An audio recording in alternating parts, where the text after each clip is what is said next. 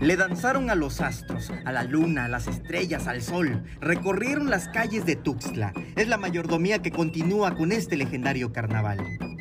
Y en esta danza se relata un poco la historia del cosmos, porque este, eh, los personajes, digamos, centrales, que es la niña, la Alacandú o la Alangadune, este, representa a la luna.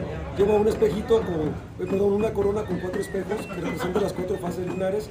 Y bueno, es el personaje del que soy ataviado, que es el Napapo de Tse. Eh, creemos que representa el sol, porque para los pueblos prehispánicos la pluma de guacamaya era este, la epifanía del, del, sol como tal, ¿no?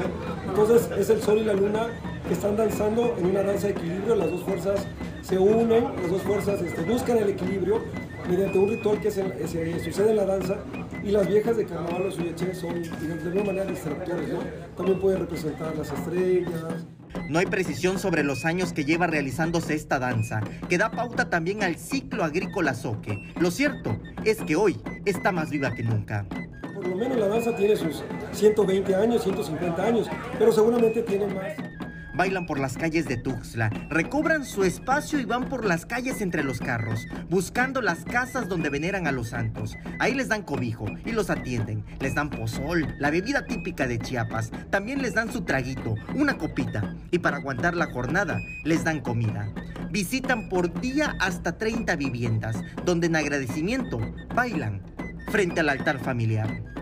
Danzaron el primer día de carnaval, el domingo, también el lunes en honor a San José y este martes, el último, por la Virgen de la Soledad.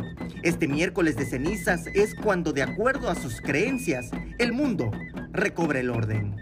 Ahorita para nosotros el mundo está en desorden, o sea, nosotros estamos este, de alguna manera, como decían los viejitos, está el mundo invertido, entonces este, nos manchamos, este, jugamos, o sea, salimos fuera de la, de la cotidianidad.